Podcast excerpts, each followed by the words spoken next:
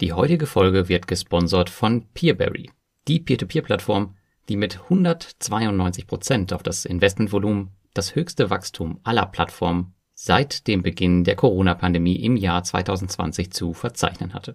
Sicherlich eine spannende Alternative für jeden Peer-to-Peer-Investor. Falls du es noch nicht wusstest, passend zu unserer heutigen Episode kannst du übrigens auch auf Peerberry in Immobilien investieren. Konzentriert auf den Markt in Litauen kannst du bei den Kreditgebern Lithome und der SIB Group dein Geld anlegen. Die Zinssätze dort liegen zwischen 9 und 10 Prozent, jedoch sind beide Kreditgeber aus dem Immobilienbereich untypischerweise mit der Rückkaufgarantie abgesichert. Das sieht man eher selten, zumal beide Kreditgeber auch schon um die zehn Jahre am Markt sind und somit eine Menge Erfahrung mitbringen. Auch ich selbst bin natürlich in Projekte beider Kreditgeber investiert. Wenn du mehr zu Peerberry wissen willst, dann schau gerne mal in die Show Notes und jetzt geht's los mit dem Podcast.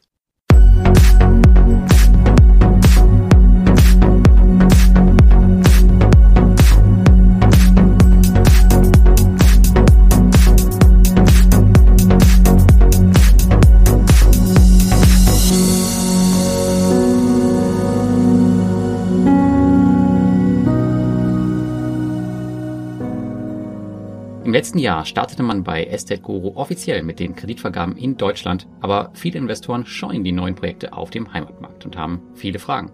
Wir wollen heute einmal klären, wie sicher die Projekte sind und das Verständnis für den neuen Markt von Estate Guru bei den Investoren stärken. Viel Spaß! Solltest du noch gänzlich neu bei Estate Guru sein oder gar nicht wissen, worum es geht, dann gibt es auf meinem Blog eine Anleitung, wo du nochmal alles nachlesen kannst. Die habe ich dir nochmal in den Show Notes verlinkt. Doch bevor wir jetzt zu den Fragen der Investoren kommen, möchte ich einmal darauf eingehen, wie es um die deutschen Projekte in meinem eigenen Portfolio und dessen Zustand allgemein steht. Investitionen in Immobilien sind seit Jahren ein elementarer Bestandteil meines Gesamtportfolios. Ich habe mich jedoch für die nicht physische Variante entschieden und bin hauptsächlich in REIT-Sammelanlagen investiert. Estate ist hier eine prima Ergänzung und baut den Cashflow-Anteil weiter zuverlässig aus. Momentan bin ich in 133 Kredite investiert, circa 5% davon aus Deutschland, von denen 102 aktuell im Zeitplan liegen, 20 sind in Einholung, der Rest ist verspätet. Die meisten Kredite kommen aus den Ländern Estland, Litauen und Lettland. Mein investierter Gesamtbetrag kratzt an der 10.000 Euro Marke. Einen Kapitalverlust gab es meines Wissens bis heute nicht.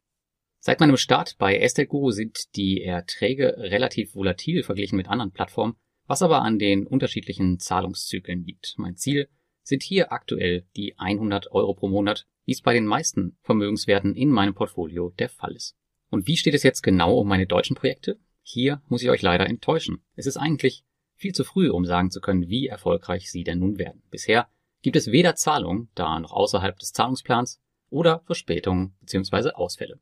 Es ist alles noch komplett unspektakulär und ich werde weiter investieren müssen, um Ergebnisse zu sammeln. Aktuell liegt mein Durchschnittszinssatz bei 11 Prozent bei den bisher investierten Krediten in Deutschland. Übrigens streng meiner Doktrin des möglichst passiven Einkommens habe ich mir kein einziges der Projekte wirklich aktiv angeschaut und überlasse der Plattform aus Estland hier komplett den Job. Ist das naiv? Vielleicht. Jedoch bestätigt mir mittlerweile die Historie meines Gesamtinvestments, dass dieser Weg mit wenigen Ausnahmen der richtige, zumindest für mich ist. Und Esteco ist keine dieser Ausnahmen und steht aktuell bei soliden circa 10% in meinem Portfolio. Kommen wir nun als nächstes zu euren Fragen zu den deutschen Projekten, die ich an Esteco gestellt habe. Ich habe die Antworten so gut es geht extrahiert und zusammengefasst und meine eigenen Kommentare dazu gegeben und hoffe, dass ich überall die Kernessenz soweit getroffen habe. Bei der ersten Frage geht es darum, wer eigentlich die Kreditnehmer sind, die aus Deutschland zu Guru kommen. Und circa 70 Prozent der allgemeinen Estate Guru Kreditnehmer sind in der Regel Unternehmen, die in der Immobilienbranche tätig sind. Beispielsweise Entwickler, Käufer, Wiederverkäufer oder kurzfristige und langfristige Vermieter von Privatimmobilien oder Geschäftsräumen. Die anderen 30 Prozent sind Unternehmen in vielen anderen Branchen, wie zum Beispiel Produktion, Maschinen oder Kauf zum Verkauf. Laut dem deutschen Ansprechpartner von Estate Guru ist Deutschland hierbei keine Ausnahme. Man arbeitet bis heute mit erfahrenen Immobilienentwicklern, Projektentwicklern und Eigentümern zusammen. Aber warum geht man hierzulande nicht einfach zur Bank, sondern finanziert sich zu hohen Zinsen bei Esteco? Ich meine, 11% für uns Investoren, das ist schon eine richtige Ansage. Und laut Esteco sind alle Nutzer von Krediten, wie schon oft von mir vermutet, auf der Suche einfach nach einer schnellen Lösung. Diese muss auf ihre Bedürfnisse zugeschnitten sein und sollte außerplanmäßig zurückgezahlt werden können, beispielsweise im Falle einer vorzeitigen Ablösung. Banken dagegen sind oft zu langsam, sodass der Kreditnehmer oft die Möglichkeit verliert, das Projekt bzw. die Akquisition durchzuführen. Unternehmen wenden sich also gezielt an Estate um in kurzer Zeit einen Kredit zu bekommen und vielleicht wird dieser dann ein paar Monate später mit einem klassischen Bankkredit zurückgezahlt. Wichtig ist aber erstmal, dass die Pläne der anfragenden Unternehmen schnell umgesetzt werden können. Zusammengefasst also, die Nutzer der Kredite sind meist junge Unternehmen, sie kommen zu Estate wegen der Möglichkeit, ohne die von den Banken auferlegten Schranken schnell einen Kredit zu erhalten. Aber warum geht man nun nicht einfach zur Konkurrenz, wie zum Beispiel Exporo oder Bergfürst? Auch hier ist laut Estate die Geschwindigkeit ein wesentlicher Faktor. Mitbewerber auf dem Markt sollen weniger moderne und digitale Lösungen als Estate haben. Deshalb hat Estate beispielsweise auch Kreditnehmer, die eine Finanzierung aufgenommen haben, obwohl sie in der Vergangenheit von Mitbewerbern auch schon finanziert worden sind. Die Geschwindigkeit scheint also auch hier ein ausschlaggebender Punkt für Estate Guru zu sein. Und wenn ich mir das Handling so von außen anschaue, wie die deutschen Plattformen alles handhaben und wie das so im Baltikum abläuft, dann kann ich dieser Aussage auch durchaus trauen. Es wurde zudem auch nochmal darauf hingewiesen, dass Estate Guru die von mir genannten Konkurrenten nicht als Konkurrenz sieht, da Estate Guru hauptsächlich erstrangig besicherte Immobilien finanziert und keine Nachrangdarlehen. Tja, das ist wohl nochmal ein ziemlich klarer Punkt für Estate Guru. Ich persönlich habe sowieso bisher nie verstanden, wieso man sich so niedrige Zinsen als Investor in Deutschland bei nachweislich höherem Risiko antut. Da bleibe ich lieber bei Estate Guru, auch wenn mal ein Projekt flöten gehen sollte, was natürlich auch schon bei deutschen Plattformen passiert ist. Mit dem kleinen, aber feinen Unterschied, dass die Chancen beim Nachrangdarlehen sein Geld wiederzusehen deutlich schlechter stehen als bei einem Kredit mit erstrangiger Besicherung. Aber wie kommt Estate Guru an die deutschen Kreditnehmer?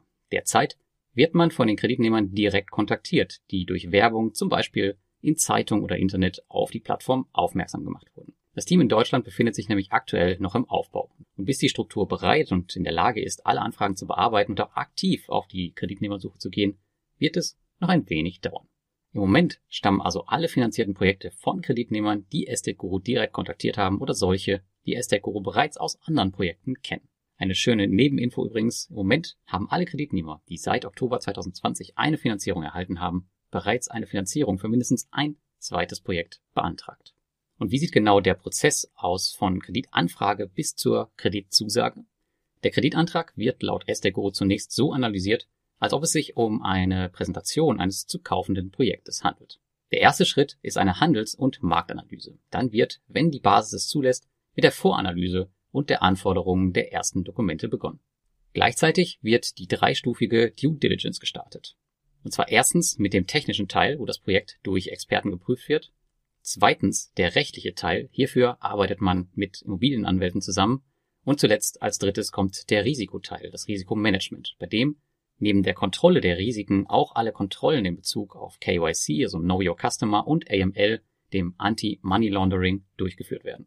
Viele dieser Prozesse sind digitalisiert und automatisiert. Sind alle drei Ampeln hier auf grün, wird mit der Detaillierung und Erstellung des Projektes fortgefahren.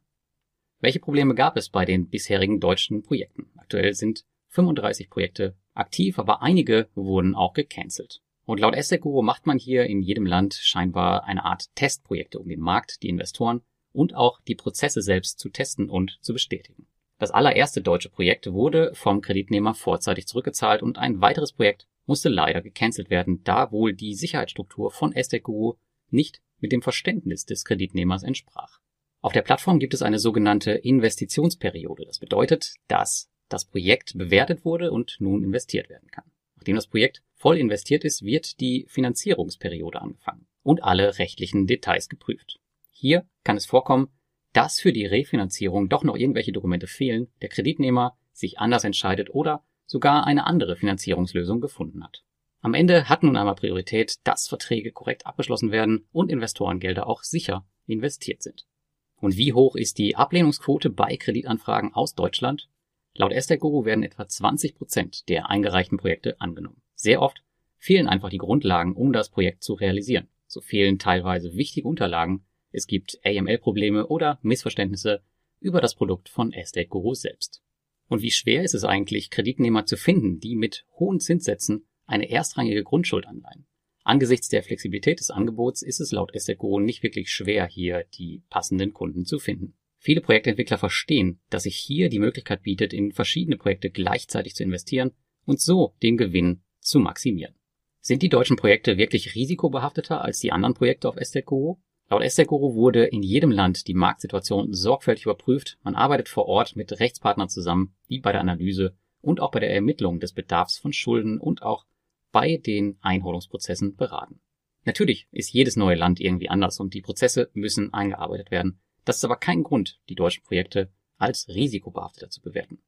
Risiken sind immer mit bestimmten Kreditbedingungen wie beispielsweise dem LTV und dem Zinssatz ausgestattet und da sind deutsche Projekte nicht anders als die Projekte aus anderen Ländern. Und die Argumentation von Esther Goro ist hier durchaus schlüssig. Warum sollte ein Konzept, was in vielen anderen Ländern schon funktioniert, ausgerechnet in Deutschland nicht funktionieren? Und das ist ein schöner Übergang zu unserer nächsten Frage und die lautet, warum Estate Guru glaubt, Immobilien hierzulande gut einschätzen zu können, gerade in der aktuellen Zeit. Und der Plan der Plattform ist es hier, ein übergreifendes europäisches Netzwerk zu werden und seinen Investoren weitere Diversifikation durch neue Länder anzubieten. Ganze 20.000 Investoren kommen dabei mittlerweile aus Deutschland und bilden somit die größte Investoren-Community auf Estate Guru. Laut ihren Angaben ist ihnen aufgrund dessen die deutsche Grundschuldstruktur bestens bekannt. Sie sind also davon überzeugt, dass ihre bisherige Erfahrung, das Know-how und externe Analysen auch in Deutschland einen Vorteil sein werden und sie daher auch den Immobilienmarkt gut einschätzen können. Mit welcher Ausfallquote wird in Deutschland gerechnet im Vergleich zu den anderen Ländern? Und hier, wie man auch an meinem eigenen Portfolio sieht, ist Esteco einfach noch nicht lang genug am Markt, um das sicher berechnen zu können. Ich meine, viele Projekte haben noch nicht mal angefangen zurückzuzahlen. Bisher ist also auch noch gar kein Ausfall zu verzeichnen und die allgemeine Ausfallquote auf der Plattform liegt laut Zahlen vom 8.4.2021 bei 8,4 Prozent. Und wer sind die aktuellen Kreditnehmer aus Deutschland und was sind dessen Hintergründe und wie sieht ihr Exitplan aus? In den ersten Monaten hatte Estate Guru verschiedene Arten von Kreditnehmern aus verschiedenen Teilen Deutschlands und in einigen Fällen auch aus dem Ausland. Die meisten von ihnen wurden wohl an Estate Guru verwiesen, weil sie von einer Holdinggesellschaft getrennt waren und keine Finanzierung von einer Bank erhalten konnten. Da sie zudem auch noch weniger als fünf Jahre am Markt waren. Einige kamen auch, weil sie das Geschäft nicht wegen monatelanger Wartezeit bei der Bank verlieren wollten so wie es eben auch schon mal angemerkt wurde. Auch gab es einige spezielle Objekte, die für die Banken schwer zu analysieren waren. Und zudem war die Exit-Strategie eigentlich immer der zukünftige Verkauf der Immobilie oder eine Refinanzierung durch eine Bank. Also wie du sehen kannst, es ist noch viel zu früh, um ein Fazit über die neuen SEGO Deutschland Projekte zu ziehen, geschweige denn über die Rendite. Anleger müssen der Plattform hier noch ein bisschen Zeit geben, bis es eine entsprechende Messgröße an Immobilien gibt, die auch wirklich schon in einem bewertbaren Status sind, was die Resultate angeht. Bis dahin müssen wir uns einfach gedulden. Anhand des Austausches mit Esteguru und meiner Kommentare dazu hoffe ich jedoch, dass ich euch einige Sorgen um die Projekte nehmen konnte.